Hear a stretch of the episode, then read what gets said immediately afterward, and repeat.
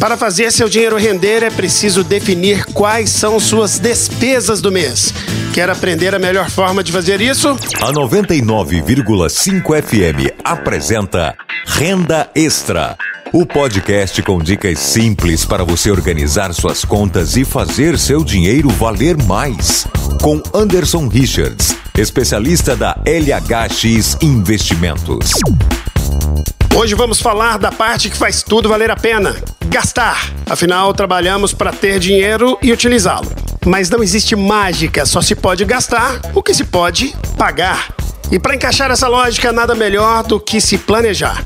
No programa anterior, definimos o quanto você deve contar por mês como salário. Se não ouviu, vai lá, ouça e volte aqui. Chegou a hora de criar a sua famosa, inesquecível e inseparável lista de despesas mensais. Pode ser no celular, numa planilha do computador que ajuda bem, Excel e outras, ou no tal caderno ou caderneta, tomando aquele cuidado para não perder ou molhar. Bora começar a definir essa planilha de despesas. Os primeiros gastos já vêm no contra-cheque de quem tem carteira assinada. INSS, que é sua aposentadoria e seguridade, sua proteção, já vem escrito e você passa para sua lista. E aí tem imposto de renda, se estiver dentro da faixa tributável, transporte, seguros de saúde, empréstimos consignados. Estes devemos evitar ao máximo e vamos falar bem mais sobre isso. Mas se tem, é prioridade total se livrar das tais dívidas. Importante, você é autônomo, empresário, etc.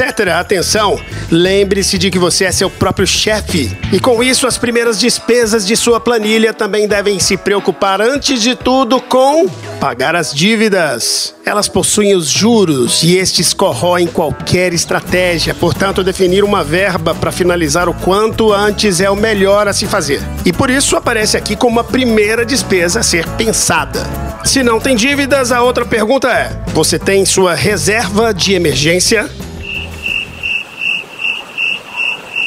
Reserva o quê? Nada mais é que aquela verba que te socorre nos momentos inesperados, como o atual de pandemia, ou então de desemprego, tratamentos de saúde, manutenções de casa e carro, entre outros. É sugerido que essa reserva seja de 12 vezes o seu custo mensal, no caso dos autônomos, e de pelo menos 6 vezes de quem tem carteira assinada, por ter seguro-desemprego e FGTS, é claro. E essa despesa mensal nós vamos achar aqui na nossa lista. Se você ainda não tem, comece a pensar na tal da reserva de emergência. Comece reservando 5% da sua renda mensal e aumente o quanto puder até atingir o valor necessário. Ah, vale pegar parte do 13 terceiro e outros ganhos para acelerar. Te dará paz e evitará empréstimos e apuros.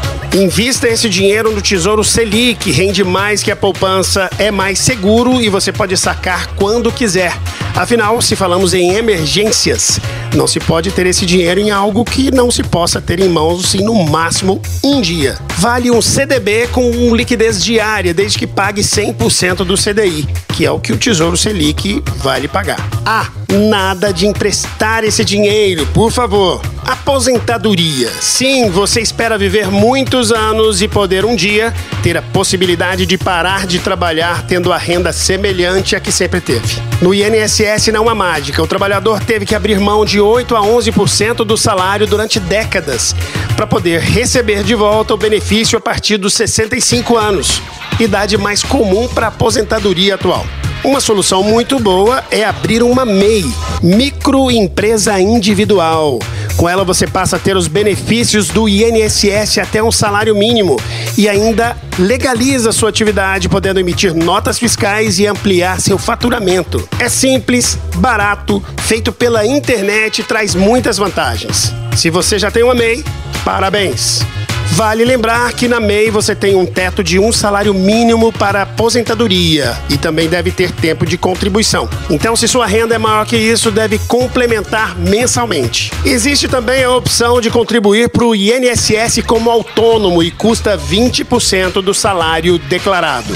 Bora agora para os demais gastos da lista. Separamos por classes, tipo moradia, você tem prestações ou aluguel, IPTU, condomínio, energia, água, esgoto, etc. Alimentação. Tem supermercado, açougue, verduras, etc. também. Saúde, tratamentos, planos, medicamentos.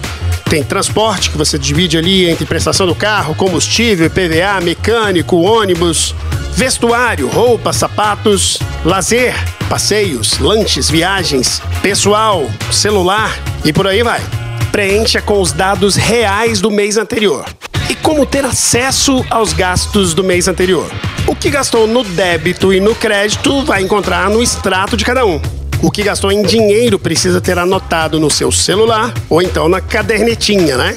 O legal é que essa conferência vai te lembrar de despesas que sozinho não se lembrava e vai ter ideia de quantos pequenos gastos somados podem estar impactando suas despesas. Pronto, agora é somar os gastos e subtrair do seu salário mensal considerado. Se a soma dos gastos estiver menor que a do seu salário mensal, ótimo, começou muito bem.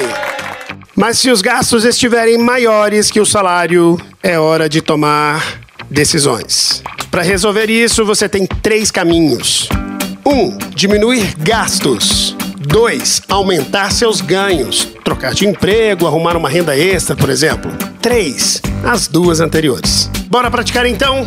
Baixe uma planilha modelo na página do nosso podcast Renda Extra no site da 99, 99-5fm.com.br. Desconsidere o que não faz parte de seus gastos e não hesite em adicionar algo que você gasta e não esteja nela. Ah, mande suas dúvidas, perguntas e sugestões através das redes sociais e site da 99. No próximo programa, vamos entender melhor a lista de gastos e como usá-la a seu favor. Eu te espero lá. Renda Extra. O podcast com dicas simples para você organizar suas contas e fazer seu dinheiro valer mais. Com Anderson Richards, especialista da LHX Investimentos. Para você ouvir quando quiser em 99-5fm.com.br e em todas as plataformas.